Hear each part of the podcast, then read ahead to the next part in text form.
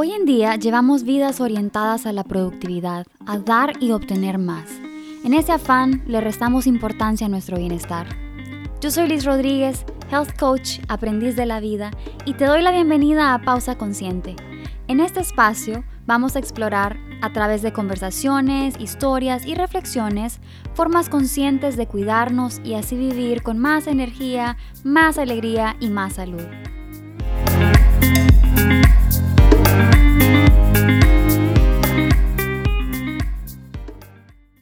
Hola, bienvenidos a Pausa Consciente. Hoy estoy feliz de la vida porque tengo aquí conmigo una persona hermosa, quien quiero muchísimo, Eva Paz. Eva y yo nos conocimos hace casi seis años. Las dos fuimos a Reino Unido con las becas Chivning. Y bueno, gracias a ese programa coincidí con mujeres empoderadas, fuertes, talentosas, y una de ellas es Eva.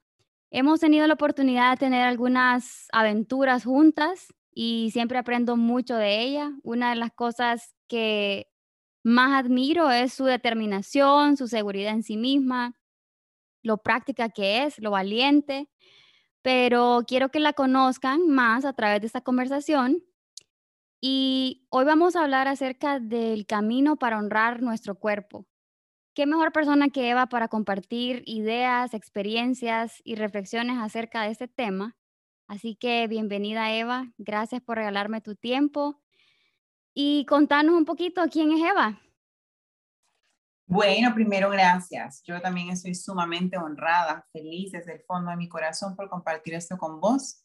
Em, luego de todas nuestras pláticas de crecimiento, donde salimos bien felices, qué bonito poder compartir hoy.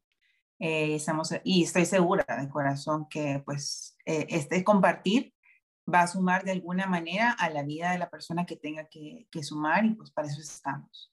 Y qué lindo, qué lindo poder compartir este camino con vos. Bueno, ya para tu pregunta, ¿quién es Eva? Pues yo diría que Eva es una infinita, curiosa, em, arriesgada, eh, creativa. Es una mujer llena de sueños. Y lo más loco que pueda soñar y lo más lejano que pueda soñar es lo que más le atrae. Eh, Eva es una persona que tiene sus bases principalmente en Dios, eh, amante de todo movimiento, de toda acción, de toda acción que pueda ayudar a que la mujer se sienta cada día más feliz, más libre, más empoderada eh, y sobre todo pues que esa libertad eh, siga creciendo y ella siga floreciendo en armonía y en paz con su entorno. Eh, entonces yo así te resumiría, Eva, como esa loquita, siempre creando cosas nuevas, pero amante y feliz hoy de hacer todo lo que hace junto a esas mujeres que tiene el, el honor y la honra de conocer, de verdad. Claro, y creo que soy testigo que, que definitivamente esa descripción es perfecta. Pero ¿Esa Eva que describiste siempre fue así o tuvo que pasar algo para que esta Eva llegara a este punto? Yo creo que si viese a la Eva del 2018 no me reconocería. Em, definitivamente creo que la Eva de 2018 no, primero no tenía conciencia. Eh, tenía chispas de felicidad, alegría, diversión, por momentos, pero a solas, mucha tristeza, mucha soledad, desolación, ni siquiera soledad, creo que desolación, y una excesiva necesidad de amor. Desbordaba de necesidad de amor. Sí, ha sido un, camino construir esta nueva versión que, a ver, le falta muchísimo todavía por recorrer, pero la verdad que sí, un poquitito más feliz, más tranquila, más en paz y, disfrutando un poquito más cada cosa que tiene en su entorno. Claro. Y cuando decís, bueno, que habían esas chispas, pero que había mucha soledad, yo creo que para uno llegar a ese punto en donde uno se va dando cuenta que realmente no es la, la persona que los demás creen que es, porque a veces, pues, con esas chispas es lo que los demás ven. Tus momentos de soledad son tuyos. Entonces, para uno darse cuenta, hey, realmente no soy esa persona feliz que parezco ser, uno tiene que tener como esos momentos de, de lucidez, de conciencia. Yo le llamo esas pausas conscientes, que no es una pausa en la que te detenes a ver el celular o a, o a distraerte, sino es una pausa que te detenes a reflexionar. ¿Cuáles fueron tus momentos de pausa consciente para llegar hasta, hasta donde estás? Pues bueno, digamos que en todo este proceso han habido muchos, pero bueno, y muchos donde, como decís, uno se sienta a primero decir como, estoy sintiendo, ¿qué estoy sintiendo? ¿Cómo se llama esto? Estoy llorando, ¿por qué? ¿Cuál es la raíz de esto? O estoy feliz, pero me estoy riendo, pero en realidad quiero estar aquí o no quiero estar aquí. O sea, han habido infinidad en este camino, pero yo destacaría tres específicamente y que creo que son como los detonantes eh, y fueron vitales para ir abriendo los ojos. Eh, número uno, luego de múltiples relaciones fallidas, múltiples pero no tantas, pero sí eh, relaciones fallidas o intentos de recibir el amor que pues ahora entiendo que primero debía dármelo a mí misma. Em, uno específicamente me dio como una bofetada, así fue una bofetada de la vida darme cuenta de mi necesidad de amor y fue la última vez que intenté comenzar una relación amorosa. Em, y enfrenté por primera vez el rechazo. Eh, pues estaba acostumbrada siempre alguien se acercaba y a veces no me gustaba del todo, pues iba dando entrada porque pobrecito, le falta esto, pero, te, pero es buena gente, pero tiene estos gestos. Y empezamos a conectar desde la necesidad del uno y el otro y no desde el deseo de compartir felicidad o construirnos el uno al otro. Y yo no sabía nada de eso. Hasta que llegó esta persona eh, que fue pues un príncipe para mí así como yo lo denominaba con mi psicóloga. Esa es como la idea del príncipe salvador. Eh, entonces yo decía, bueno, ya yo he sufrido tanto, me han engañado, me han mentido, que me han estafado, ¿qué no me han hecho? Que ya llegó esta persona por fin y era la luz. Y pues te, juro que lo recuerdo y es como, ay no, Dios mío, ¿cómo podía pensar eso? y luego, eh, esta persona después de ser muy cercana, una relación chiquitita, como de tres semanas, que me dio una lección gigante. Pasa que el muchacho pues empieza a interesar por fin a intimar conmigo emocionalmente, a diferencia de los múltiples hombres con los que yo había estado que no saben ni qué es intimar, que no pueden intimar ni con ellos mismos. Entonces, por fin llega esa persona que está interesado en conocer a Eva, no en que le gusta cómo Eva se ve, o que le gusta ese rato de alegría con Eva, sino quiere conocer quién es ella. Y pues al conocer significa rasgar y ir hacia adentro realmente que, que lleva, que carga esa muchacha. Se ve muy bonito todo afuera, pero cuando él comienza a hacerme preguntas sustanciales de familia, relación con mi papá, esto, y compartimos casi dos semanas juntos y ni siquiera había un contacto físico entre nosotros, sino solo mucha conversación, atardeceres, cafés, una ahí en el parque apreciando los árboles, para mí todo eso era nuevo.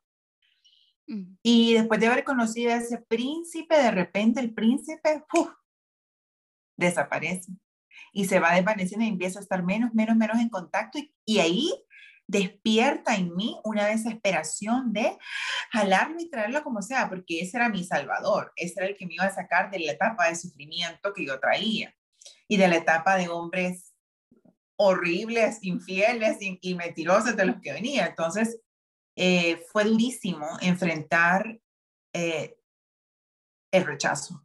Creo que es la palabra más apropiada.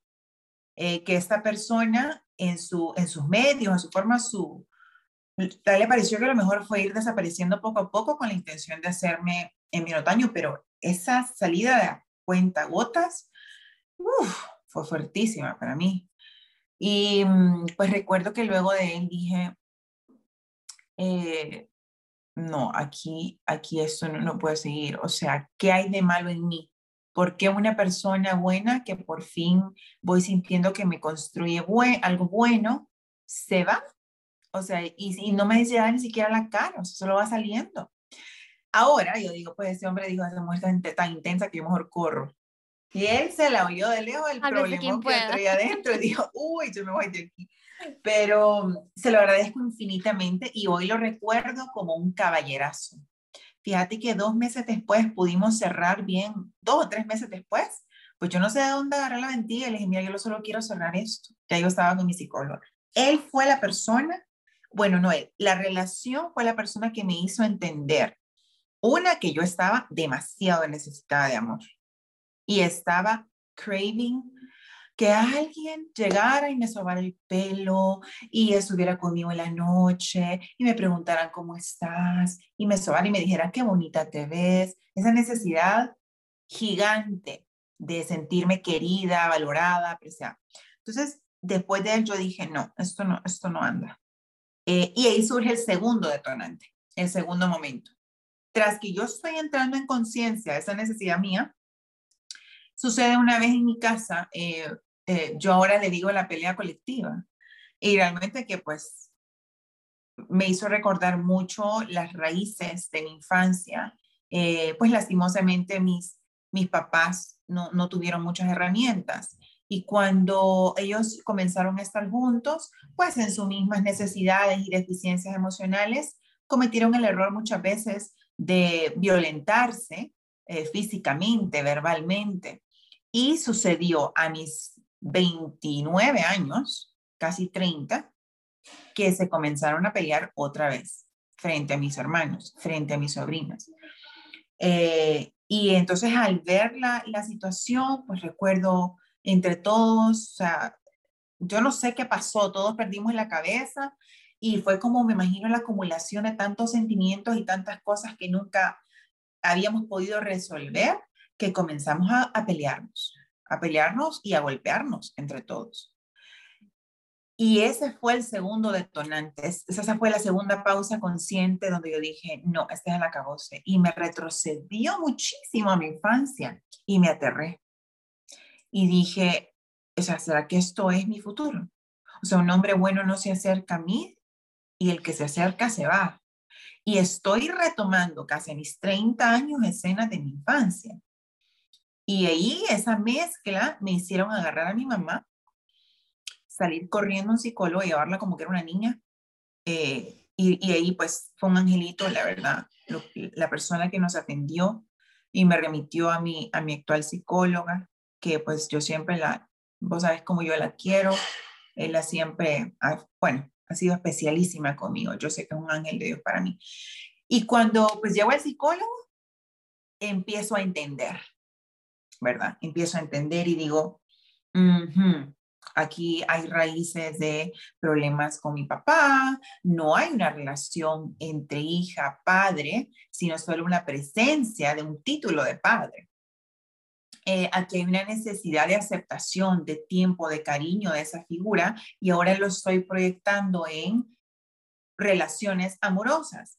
Y, cuesta entender todo eso y sobre todo aceptar, más cuando, cuando se tiene mucho orgullo y soberbia, decir yo puedo con todo, ¿verdad? Cuando se tiene ese, ese título de, su, de superhéroe y, y, de que yo soy fuerte y yo puedo y no importa, eso no me afecta. Eh, yo creo que eso solamente dilata el, el, momento de realmente despertar y empezar a construir sanidad, ¿verdad? Eh, bueno, a veces confundimos el término eh, heroína o, héroe con yo me aguanto. Yo, yo ignoro esto y, y, sigo adelante como que no pasó, porque eso es ser fuerte. Exacto. Pero realmente es ir guardando tantas cosas que tienen que ser sanadas. Exacto, y dijiste la palabra clave. Yo aguanto yo aguanto y dijiste guardando, porque en realidad nunca votas. Esa basura sigue ahí, solamente se sigue acumulando. Y, y realmente estás aguantándote la basura que llevas adentro. Pero todo basurero en algún momento se llena y rebalsa. Y es imposible que escondas los gusanos, las moscas y el hedor. Entonces, creo que esas dos palabras que dijiste es clave. Y ese fue mi segunda pausa consciente donde dije, no más. Y recuerdo que esa psicóloga que nos atendió me dijo, mamita, qué lindo que se quiera traer a su mamá. Muy bien. Eh, pues yo entiendo su, su gesto, ¿verdad? Su intención, pero es que nadie puede traer a nadie un psicólogo. A mí lo único que me dice es que la que necesita ayuda es usted. Y, y se está tapando en, en, en, su mamá, pero es usted la que está buscando y la que está pidiendo a gritos ayuda. Y me hizo entrar en razón y ahí, ahí comenzó mi proceso. Recuerdo que fue en mayo del 2018 miento, 2019, en mayo de 2019. Eh, y entonces ya me remitió con él y ahí empezó todo un camino a despertar con mi psicóloga, a, pues, a entender, como te decía, las raíces del, todo. Y bueno, y la tercera parte, bueno, hay una historia larguísima en eso, pero la tercera pausa consciente para completarte las tres, eh, que, que creo que son tres puntos detonantes, fue cuando me gradué de mi terapia con mi psicóloga, porque fue hermoso volver a abrir ese cuadernito que empecé en mayo del 2019 y, ¿sabes? Y repasar un poco las hojas y empezar a ver cómo esa Eva de antes cada vez iba desapareciendo, desapareciendo, desapareciendo y convirtiéndose en una, en una versión completamente diferente. Eh, cómo esa necesidad de amor gigante se fue convirtiendo en un amor gigante que ya me daba a mí misma y que ya disfrutaba hace para mí misma. Como esa desolación y esos momentos de llorar sola con tu almohada, de gritar en el espejo, porque yo yo soy intensa, yo me iba al espejo, lloraba, gritaba, escribía, me tiraba el pie, o sea, yo en mi, pero luego salía como un roble a la, a la calle y sí, todo bien, muy sonriente, muy alegre, divertida. Eh, y esa Eva, sobre todo, muy, muy frágil y muy quebrada de dentro, cómo esas ranuritas se fueron llenando eh, y esas piececitas fueron calzando y fueron pegando y la Eva que no podía estar sola eh, en ese lado romántico, porque aunque del diente para afuera decía, ay, sí, no importa, yo puedo, yo aquí, yo allá, yo no necesito. Ella solita en la noche solo ya sabía cómo se sentía, ¿verdad? O había veces que hasta en el closet se metía para que no la escucharan llorar. Entonces, em, pues esa Eva se fue desvaneciendo y, y, cuando leí ese cuadernito ese día, eh, uy, fue hermoso. O sea, recuerdo que hablaba y escribí ese día y hablaba, disfruto eh, pelar la naranja, sentir el olor, disfruto salir y sentir el viento en mi cara. O sea, tantas cosas bellas, pequeñas del día a día que eh, antes no tenía ni, o sea, ni me daba cuenta. O sea, ni valoraba ni me daba, ¿cómo valorar algo que no conocía, que no, no percibía? Si mi cabeza estaba llena de tanta basura que no había cabida para las cosas limpias, buenas y sanas, solo estaba repleta, pues. Em, entonces yo creo que esas son las tres pausas. Y me parece, fíjate, increíble conectar esto con nuestra forma de honrar al cuerpo, porque hablamos el otro día que honrar al cuerpo es un camino. No hay una fórmula mágica, no hay una píldora mágica, una cirugía que te va a resolver y que te va a hacer amarte, pero es más bien un camino, es un proceso. Y para mí ese proceso es solo lo que acabas de escribir, ese trabajo interior. Es reconocer esos detonantes y decir, hey, aquí está pasando esto, ¿por qué reaccioné de esa manera y qué es lo que tengo que sanar? Y sobre todo eso que, que tocabas acerca de esperar el amor de parte de alguien más, que alguien más me enseñe o que me ame como yo quisiera ser amada, en lugar de, de darte ese amor vos misma. Total. Y yo creo que una de las cosas más difíciles es, es soltar eso que decías, esa, esa basura emocional, esas cosas que vas guardando. Para mí soltar es dejar ir recuerdos que ya no, no sirven, hábitos, formas de pensar, relaciones muchas veces. ¿Qué tuviste que soltar para poder sanar y qué fue lo más difícil? Pues mira, yo diría que primero soltar mi orgullo y mi soberbia. Em, y soltar sobre todo la vergüenza y el miedo.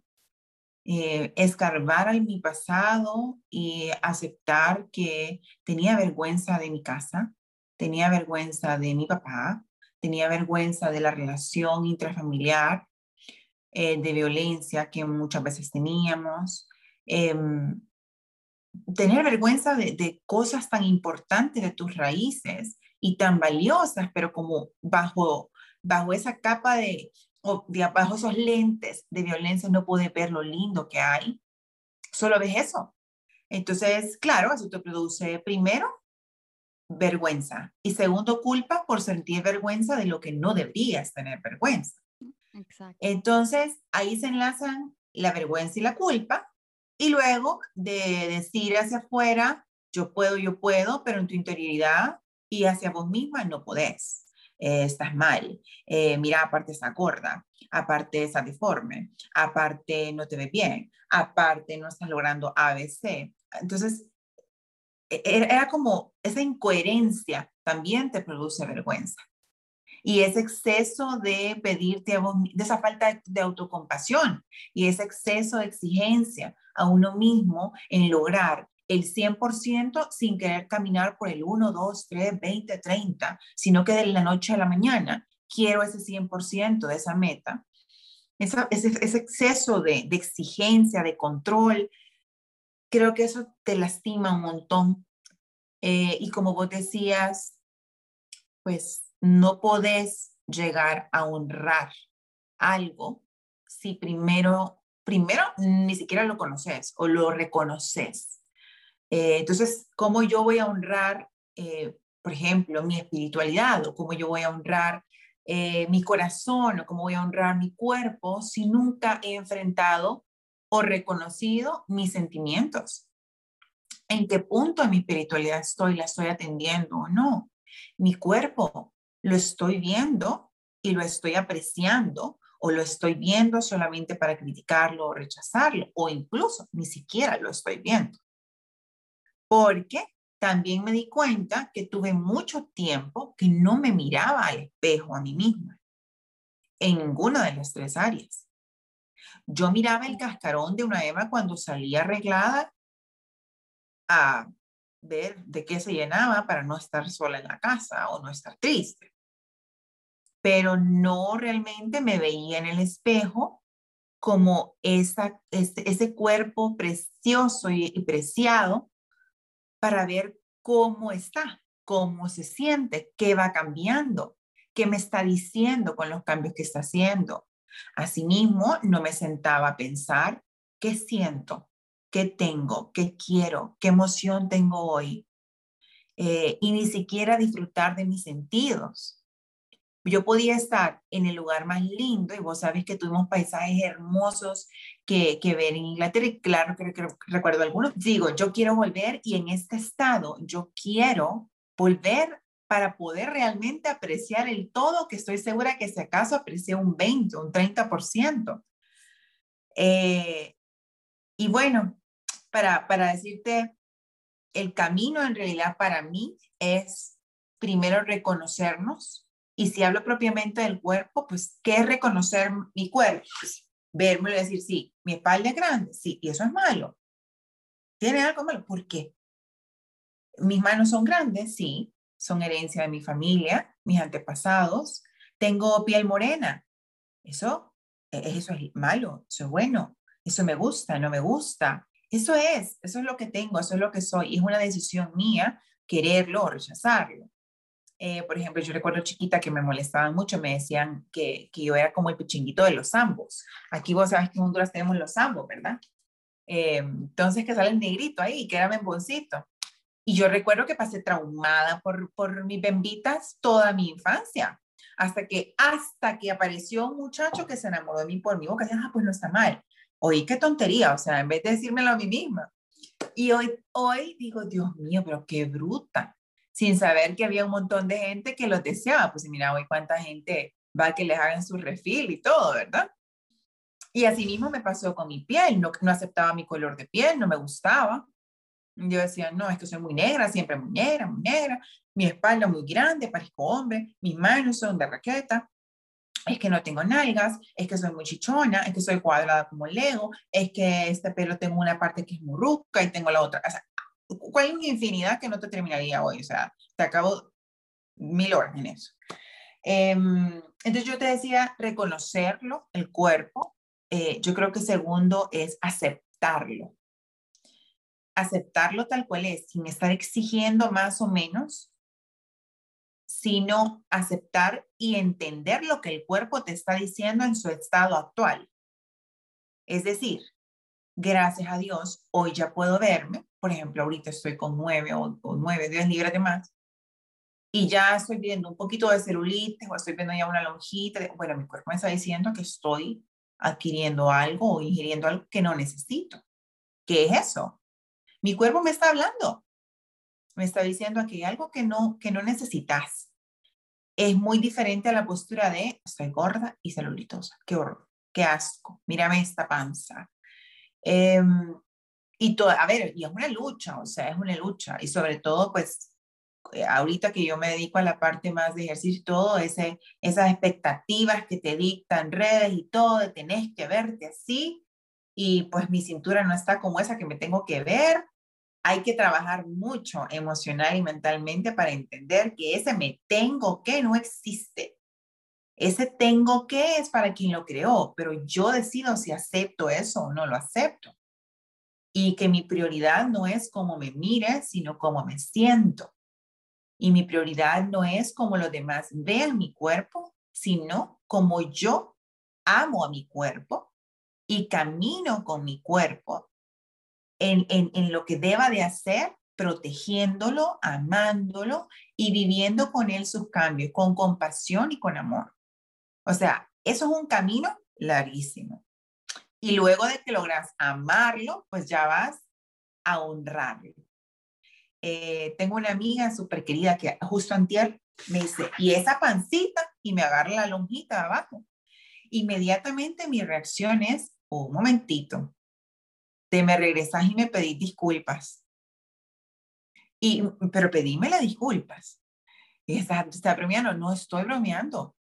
Yo me trato a mí misma con demás. Si vos te querés agarrar tu lonja como, como algo feo, lo querés apretar o lo querés avergonzar, pues ese es tu, tu problema, pero al mío no le vas a hacer eso. A mi lonjita me le pides perdón. Con respeto. Y, me dice, bueno, y, me le pidió perdón y yo me sentía, yo, qué lindo eso, porque en otro momento vos te quedás. Eh, la Eva del 2018 dice, ay, mi reloj se me dio horrible, seguramente se me salió, qué horror, soy súper gorda, no voy a comer. Hay uno, hay uno todo tres días, son las frutas y verduras, líquidos, ¿sabes? Y bueno, yo creo que ese es... El autoflagelo y después la falta de perdón. Y, y es eso que dijiste, tratarnos con compasión. Pero es que si no nos conocemos, ¿cómo nos vamos a tratar con compasión? Si vos no sabes que te gusta el olor de la naranja cuando la estás pelando, ¿cómo vas a saber que eso es lo que deberías hacer más seguido? Si no sabes que te gustan los paisajes, ¿cómo vas a saber que podrías disfrutar un hiking, por ejemplo? Yo creo que es definitivamente es la compasión y somos nuestros peores jueces pero tenés toda la razón en cuanto a que esto es un camino, es, es una decisión diaria, porque es fácil ver una foto de un cuerpo ideal y decir, híjole, estoy lejos de llegar ahí. Y luego comienza la mente a mil por hora y es una decisión de decir, hey, no, está bien. Esta soy la que soy ahorita es, y me acepto y me amo. Pero es decisión diaria. Y una vez que, pues ya dijimos que hay que reconocer el cuerpo, hay que conocerlo, hay que aceptarlo, amarlo, ¿cómo se ve esa libertad de amar al cuerpo? Mira, fíjate que antes de contestarte eso, también te quiero agregar una cosita que ahorita se me a la cabeza y me parece importante. En este proceso que yo aumenté 10 libras, mi principal preocupación es no voy a poder seguir avanzando en todo. Cada vez me siento más pesada, me estoy sintiendo muy pesada. Y fíjate que fui a que me midieran. Y lo primero que, bueno, sí, pues tenés tres kilitos, vamos a tener que bajarlos. Y entonces, imagínate cómo tal vez el torbellino en mi cabeza, aún ya con el conocimiento que tengo y aún ya con el amor que tengo a mí misma, esto, pues la muchacha del lugar me dijo, mira, pero aquí hay unas pastillas que grasa y le va a ayudar y como usas ejercicio, entonces va a ser más rápido. Y no me preguntes cómo. Yo de repente me tomé una pastilla que me dio de muestra, me la tomé y le compré un bote. Y recuerdo que cuando llegué a la casa al siguiente día, cuando veo el bote, de yo me infarté y dije, a ver, no, no juzgo quien lo haga, pero no, no hubiese sido una, no hubiese sido un comportamiento mío normal en esta etapa de mi vida, hubiese sido el de antes. Eh, no sé si yo te he contado, yo fui anoréxica cuando fui adolescente y esa urgencia, como te decía, de pasar del 0 al 100. O sea, tengo que perder 3 kilos, quiero que sea de, de hoy al viernes. Ya, o sea, no, no, o sea, no es así. Y entonces inmediatamente lo que, lo que pasó por mi cabeza cuando caí en conciencia de lo que había comprado es un momento. Y recordé esa etapa de cuando era anoréxica. Y esa prisa. Y dije, Dios mío, pero eso es una disciplina que yo disfruto, voy avanzando. ¿Cómo puedo estar tan desesperada? ¿Qué es lo que está pasando? Eh, y como te decía yo, lo, primero que hice fue, no, no, no, no, yo voy a buscar ayuda primero para agarrar un plan y no desesperarme, porque, o sea, mi, el, acto de haber comprado eso me está diciendo tener desesperación. Y haber caído en conciencia fue inmediatamente para mí en, y, y sentí como, como que yo misma me estaba defraudando y yo misma estaba atentando contra mi cuerpo. Digo, si, si hago tanto esfuerzo por hacer ejercicio, tener hábitos sanos, comer sano, ¿cómo me voy a meter algo para que me, me levante no sé qué la cafeína y me acelere el corazón. Y me, o sea, ¿qué es eso? eso? Eso es como, o sea, yo respeto también quien quiera hacerse cirugías, pero para mí es un proceso no natural, un proceso desesperado por querer lograr algo y sobre todo la razón por qué quiero hacer eso. Y aún cuando regreso, porque quiero lograr tú, pero ¿cuál es mi desesperación? O sea, lo voy a lograr, así como he ido logrando cada truco. Eh, y entonces me preguntaba, ¿cómo se siente esa, esa parte de honrar y esa libertad con tu cuerpo? ¿Se siente así como cuando yo llegué a, conciencia de que esa pastilla no hacía bien? Con el poder y la autoridad de decir, ¿sabes qué? No necesito esto. Aunque di un paso para atrás, doy dos para adelante no voy a deshacer porque hice una y un día me tomé una pastilla y caí en la tentación, no voy a seguir agarrando este bote, no me hace bien, eh, pero eso toma un tiempo de pensar. No que, no la prisa de todo el día levantarme, hacer esto, no, un momento, es un momento, ¿qué está pasando? Me está conectando otra vez a un sentir de cuándo, cómo estaba en ese momento, qué quería en ese momento. ¿Esto me está construyendo o esto me está destruyendo? Y, yo creo que ese, honrar al cuerpo es eso. Es como cuando tenés eh, una relación con una persona que amas mucho, vos recontrapensás lo que vas a decir para no lastimarlo, para no atentar contra la buena relación que tenés.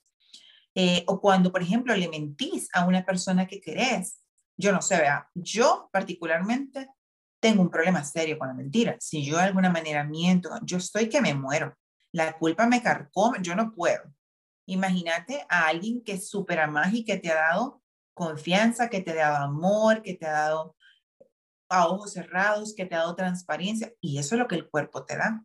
El cuerpo te ha dado, es tu vehículo para caminar por la vida. Te da energía para hacer todo lo que tenés que hacer. El cuerpo es el que te sostiene. Con el cuerpo abrazas a la gente que amas o sea, el cuerpo es una maravilla, no, no tengo palabras para explicártelo. Y, y, es, y te da todo, todo. Y cómo yo voy a hacer algo para tentar contra él. Así, así mismito se siente, creo yo. Cuando lo llegas a honrar es entender que eso tan preciado que tienes que tratarlo como una relación de tu esposo, una relación de tu mamá, una, es así, así de valioso.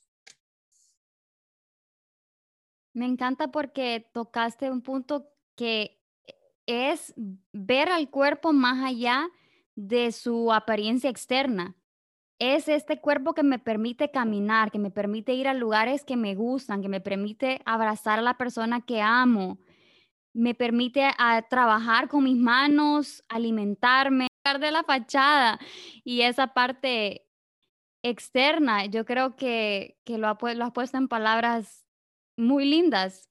Eh, esa es la mejor forma de, de amar y, y sobre todo me encanta porque viene de una persona que ha experimentado desórdenes alimenticios y que ha tratado de trabajar, bueno, que ha trabajado esa, ese, esa aceptación.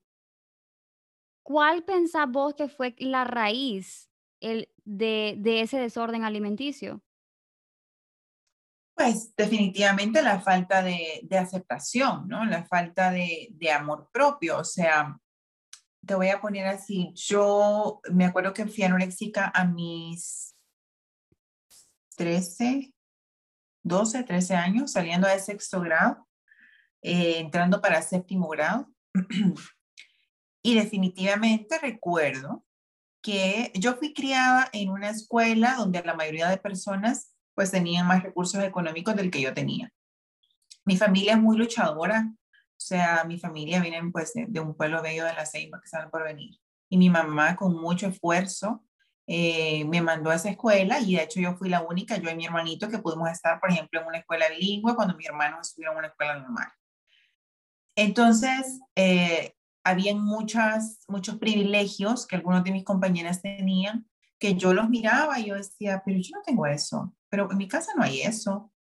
Eh, pero tal vez las ventanas de las casas de ellas son así, pero la mía no es así. Eh, o tal vez ese, piso es así, pero en mi casa no es así, ¿sabes?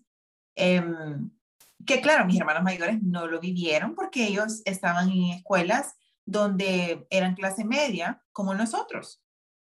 Eh, entonces, creo, y, y, ahora que lo, que, que, te lo, que lo pienso, yo, yo siento que fue una forma de un poco compensar eh, el hecho de que tal vez no me sentía al mismo nivel en ese punto, uno. Dos, eh, una forma de sentirme mejor conmigo misma siendo flaca, que era lo más bonito y lo más aceptado, eh, sin darme cuenta de que no me sentía bien porque no me sentía que pertenecía del todo a mi casa porque no, si, si, si tu casa no es un lugar donde, donde tu mayor sensación es seguridad y paz, pues es bien difícil que sea un lugar donde quieres estar, ¿no? Y creo que hay parte también mi necesidad de siempre andar del tingo al tango. Yo recuerdo que chiquita me encantaba irme a la casa de mis amigas a dormir. Eh, a, la casa de una, a la casa de otra y me regañaban porque siempre hacía lo mismo.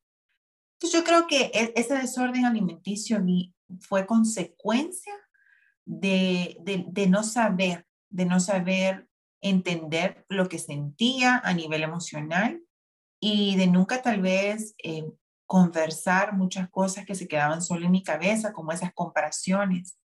Recuerdo que solo un par de veces lograba hablarlo con mi hermana mayor, que siempre para mí ha sido, pues mi hermana es un pilar en mi vida, mi hermana es una inspiración y las pocas veces que le puede decir, me acuerdo que pero es que mis compañeras tienen unos lápices que son bien bonitos y tienen unos pichinguitos, tienen unos perritos y unas ranitas y, y, los compran ahí en el mall y mi papá me compra estos a mí amarillos. A mí no me gustan estos amarillos de la pulpería. Entonces recuerdo que mi hermana me terapiaba en todo eso, ¿verdad?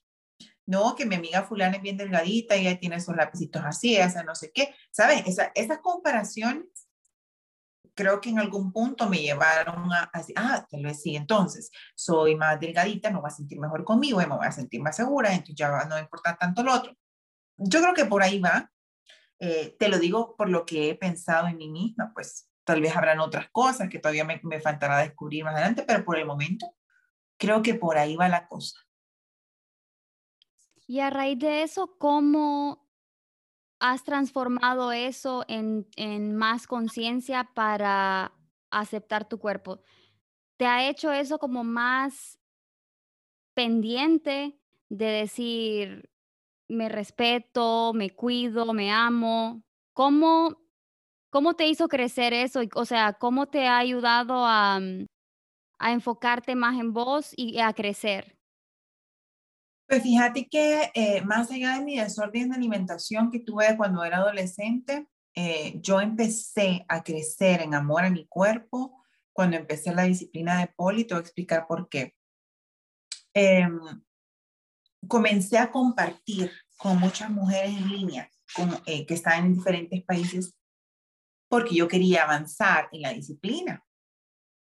Entonces, em, me recuerdo que en muchas de ellas, hay dos específicamente que, que siempre recuerdo, que una se llama Rafaela, es una campeonísima, la mujer es espectacular, y dijo, mi cuerpo no es eh, delgado ni esbelto, yo soy una, mi musculatura es grande y siempre me han molestado porque mi cuerpo es, es así, pero miren lo que yo puedo hacer. Yo entendí a través de esa disciplina que mi cuerpo me permitía hacer todo esto, que el, que, el que fuese muy grande en musculatura, en mi upper body, me permite sostenerme mejor, me permite ser más fuerte. Tal vez no soy flexible, pero soy fuerte. Y me encantó escucharla. Y ahí donde, y ahí fue cuando yo comencé a crecer mucho más en la disciplina. Comencé a entender cómo debía agradecer a cada parte de mi cuerpo que me permitía hacer cada postura. Y la celebración de cada postura en el tubo, de cada acrobacia, era una celebración a mi cuerpo. Era decirle, gritarle a mi cuerpo, wow, soy extraordinario, o sea, son lo máximo. Como una reconciliación. exacto, exacto. O sea, son como cada pose, cada acrobacia, cada, es, como, es como celebrar tu cuerpo. ¿Sabes? Es, es, no sé cómo ponértelo en palabras, pero cuando vos logras un truco es una cosa, ay, es una emoción tan rica y decir, wow, o sea, musculito, no podías, estabas, estabas debilito, pero ya creciste. O sea, ya, ¿sabes? Em, y yo creo que también aprendí en esta disciplina y como te digo, inspirada por la verdad que mujeres extraordinarias que yo conocí y la mayoría en línea, porque la mayoría que aprendí fue en línea. Eh, y recuerdo una que, ah, me encantó una vez un posteo de una chica que salía, tiene un cuerpo espectacular, eh, como todos, pero a lo que comercialmente llamarían wow. Y recuerdo que habían fotos donde subía que se le veía un poco de celulitis o se le veía como un rollito y no dejaba de verse hermosa y la figura no dejaba de verse hermosa. Y recuerdo que una vez le comentaron algo como, em, pero ¿por qué no? Ya, ay, adelgazaste un montón, ¿verdad? Porque antes te mirabas un poco más llenita y ella inmediatamente subió y estaba diciendo, ¿quiénes se creen ustedes para opinar sobre mi cuerpo? O sea, ¿por qué ustedes deberían estar viendo si estoy más o menos gordita? Yo estoy haciendo una disciplina que disfruto y estoy compartiendo cómo, una, cómo se avanza una disciplina. ¿Por qué el enfoque a mi cuerpo y no a lo que mi cuerpo hace? ¿Por qué el enfoque a cómo se ve y no lo que hace? Y sí, a veces me suben las libritas, un poquito de celulitis y me sube un poco de grasa, porque eso significa momentos de ice cream con mis amigos, un momento de pizza con mi familia y películas. Significa a veces momentos de celebración con la gente que amo. Y por eso a veces subo y a veces bajo pero, o sea, no tienen por qué, y me, uh, yo flipié cuando escuché eso y conecté muchísimo y dije, claro que sí. Y ahí es como uno, yo empecé a hacer all, quiero que sepas, con unos shorts largos y camiseta, porque me daba mucha pena, porque era desnudada, porque todo lo que te conté.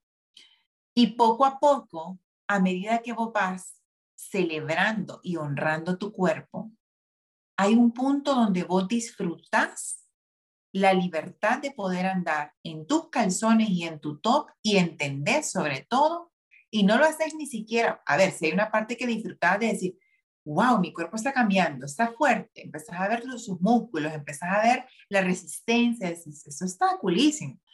Pero eh, también hay una parte muy linda de, entiendo que mi piel es piel y hay a quien lo quiera ver como quiere verlo pero yo lo respeto y me basta con que yo respete que muestro mi piel no para que me mire la piel, sino que ando mi piel al aire porque necesito prensarme al tubo. Y si el otro quiere pensar que yo soy ordinaria o soy vulgar, es muy problema del otro. Yo sigo avanzando con mi disciplina y disfrutando mi disciplina. Y vas a ver, y si vos ves, por ejemplo, en Instagram que yo tengo, te vas a fijar que tengo unos bikers largos y poco a poco voy sacando bikers más chiquitos. Y por ejemplo, ahora que estoy con un poquito más de libras de más, 10 libritas de más, salgo en top y en mi calzoncito alto porque necesito avanzar en mis trucos. Y hay de aquel, si no le gusta ver mi lonjita, que se me arruga cuando pego en el tubo, pues con eso me pego, con mi lonjita. Y eso es lo que necesito y por eso lo ocupo para divertirme y para avanzar en lo que me gusta hacer. Y creo que eso jamás lo hubiese hecho antes, aunque era más delgada. Aunque tenía muchísimo menos pancita, menos, no lo hubiera hecho jamás pero es esa relación con tu cuerpo que te dice, así es, y lo amo así, y es libre así, y, y así lo celebro, porque es increíble todo lo que mi cuerpo es y hace por mí. Para los que no saben, Eva practica pole fitness y fundó Vertical Arts. Es el primer estudio de pole fitness y pole dance para empoderamiento de la mujer y el primero en Tegucigalpa, sí. Eva, contame un poquito de Vertical Arts y de cómo ha sido el proceso de compartir este crecimiento que vos viviste con otras mujeres, este empoderamiento y sé que disfrutas muchísimo ver cuando, mm, cuando tus alumnas van creciendo, van evolucionando, van logrando trucos, pero también va, pero también suceden cambios en el interior, Contame un poquito más de, de Vertical y, y, de esas experiencias. Bueno, te voy a contar, en este camino de, de Vertical, bueno, todo nace porque yo comienzo a hacer la disciplina. El cambio que yo tuve, obviamente, pues fue fortaleciendo mis tres áreas, físico, emocional y espiritual, pero el inicio fue el tubo. Como te dije, hubieron esas pausas conscientes y ya cuando estaba en esas pausas conscientes, ya yo estaba practicando la disciplina. Y me di cuenta que los momentos donde yo me sentía mal, mi, cura momentánea era el pol. Eh, o sea, yo iba a drenar todo lo que sentía ahí en, en cada práctica. Y cuando a esas, a esas drenadas, que claro que ayudaban, o sea, no curaban las raíces, pero claro que ayudaban a la, a la, a la sobrevivencia, ¿sabes? De crisis emocionales, cuando eso le sumé, cuando después le sumé mi terapia, era mejor. La disfrutaba más, avanzaba más, ¿sabes? Y luego cuando a eso le sumé la reconexión con mi espiritualidad, hermoso. Y cuando logro como armar este convito, donde el hilo conductor siempre ha sido el pol, pero por supuesto que, como te dije, atendemos los tres pilares, Ahí nace la idea de Vertical Arts, que fue un proyecto creado en obediencia a una misión que yo sentí que Dios puso en mi corazón, que era compartir, compartir crecimiento. Lo que yo recibí fue tan bonito y tan grande que yo siempre digo, yo sería un egoísta si me lo quedaba para mí misma. Y sobre todo, no me puedo dar el crédito solo a mí de mi logro, porque primero, Dios. Segundo, una familia hermosa que me acompañó a pesar de los miles de prejuicios y críticas por hacerle esa disciplina, ahí estuvo conmigo. Un grupo de amigas como vos que siempre me ayudaron a celebrar cada pasito que iba dando, que no importaba si no me, si no me veía como Rafaela Montano en sus, en sus competencias, pero estaban ahí celebrándome y porque estaban celebrando mi felicidad. Em, entonces, nace esta idea de un lugar que sea seguro para esas mujeres que quieren crecer en amor propio, que quieren crecer en libertad, que quieren florecer. El hilo conductor de ese florecimiento, al igual que, en mi historia, la idea es que sea también la disciplina y en Vertical, por eso decía, somos el primer estudio de pole fitness y pole dance que se centra y se enfoca en el desarrollo integral de la mujer. No te voy a decir somos el primero que hace la disciplina porque no es verdad los primeros que hicieron la disciplina, hay miles de lugares clandestinos y hubieron otros estudios que lo hicieron, pero el enfoque es completamente diferente. Eh, sí me enorgullece decir, somos los primeros que tenemos este enfoque absoluto y rotundo en un crecimiento integral de la mujer.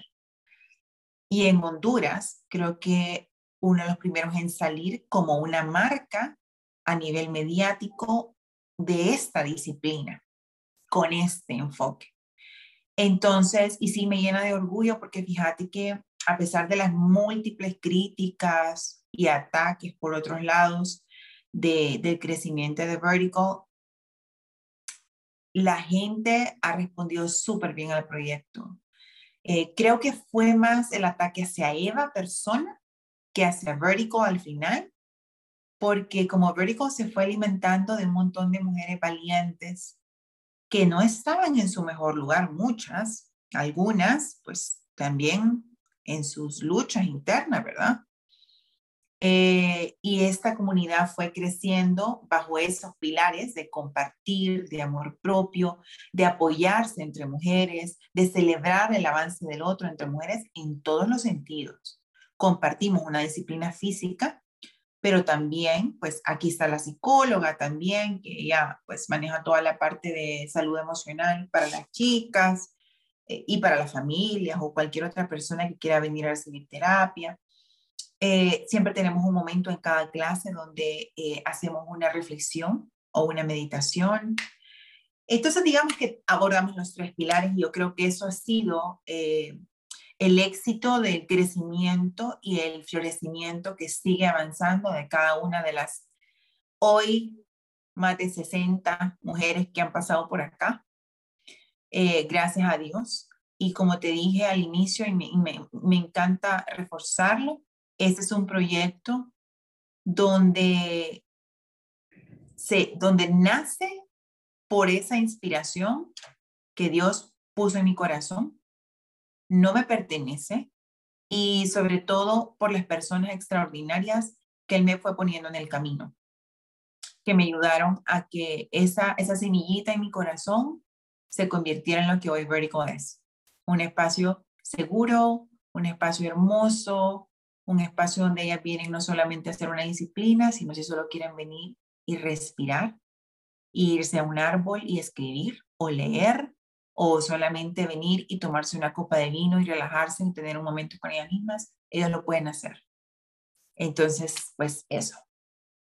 Qué lindo, qué lindo que puedas compartir todo, todo ese crecimiento, como vos decís, sería triste que te lo quedaras para vos misma porque ha sido toda una evolución.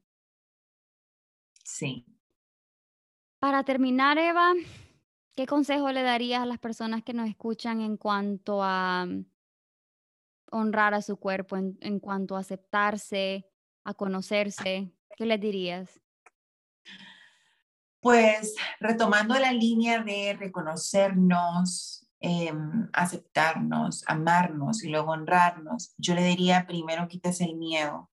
Las primeras dos fases que son de reconocernos y aceptarnos duelen duelen. Generalmente son duras, eh, son difíciles, pero una vez que pasamos esa etapa, las segundas dos son hermosas y recontra vale la pena pasar las primeras dos. Amar y honrar el cuerpo es realmente lo que nutre felicidad en nuestro día a día, porque sin cuerpo no hay vida en esta tierra. Entonces, en la medida en que nosotros aprendamos a amar y a honrar el cuerpo, Así nuestro día a día va a ser mejor. Vamos a estar más plenos, vamos a estar más felices y esa felicidad no es solo para nosotros y esa plenitud. Eh, eso también suma a la vida de las personas que amamos. En la medida en que nosotros estamos más plenos y felices, nuestro entorno comienza a absorber esa energía, comienza a absorber ese sentir y las cosas comienzan a ser mejores para todos los que nos rodean comenzamos a, regar esa, esa vibra y esa, ¿sabes? Esa, esa, esa pasión por vivir bien. No solo sobrevivir, sino vivir bien como deberíamos. Entonces ese es el consejo que yo le daría. Suelte el miedo, que Las primeras dos fases son difíciles, pero las segundas son extraordinarias y no hay motivo para perdérselas. Exactamente. Es soltar ese miedo a conocerse. Siento que tenemos mucho miedo a, destapar, em, abrir ese closet donde guardamos tantas cosas que no queremos lidiar, pero yo siempre digo, es un proceso, es difícil, pero la recompensa no tiene precio. Es algo que todos deberíamos de pasar para, como vos decís, llegar a ese punto donde podamos irradiar luz. Cuando crecemos, todo lo demás alrededor de nosotros crece y, y qué lindo poder ver eso en tu vida y escucharlo hoy a través de esta conversación, saber que que esos procesos valen la pena y que nos llevan a ese punto de libertad tan lindo que se disfruta ah, grandemente. Sí, así es. Gracias. No, yo feliz. Gracias a vos, Ani, yo feliz de poder compartir de corazón con esto. Sos una amiga muy valiosa para mí, eh, pero sobre todo sos un ser humano al que admiro muchísimo y sé que también con este nuevo proyecto, eh, todos esos talentos y dones que fueron puestos en vos al servicio de los demás va a sumar más plenitud, más felicidad y más luz a este mundo. Entonces, de verdad, yo súper honrada de poder compartir este espacio con vos. Gracias, te agradezco tus palabras y, y tu tiempo porque sé que es tu día libre, sé que pasas súper ocupada, pero muchísimas gracias por por la vulnerabilidad también y, tu apertura y compartir todas estas cosas que para muchos es muy difícil compartirlas, pero sé que ya estás en un punto de tu vida en que eso ya sanó y, y, primeramente también va a ayudar a, todas las personas que nos están escuchando. Así es. A vos, gracias. Y nada, este es un día libre que me lo dijiste, que me lo hiciste más lindo. Así que gracias de corazón y que, que estés bien. Te mando un abrazo gigante. Bueno, gracias por regalarnos su tiempo, permitirnos compartir con ustedes toda esta conversación tan linda. Esperamos que les ayuden a reflexionar en cuanto a la forma de amar y honrar su cuerpo. Si algo de lo que dijimos les resonó o si conocen a alguien que se pueda beneficiar con, con este podcast, pues te pido que compartas este episodio para ayudarnos a propagar este movimiento de bienestar. Te mando mucha energía positiva y espero que cada día con mucho amor propio y muchas pausas conscientes encuentres la sanidad y las respuestas que buscas. Hasta la próxima.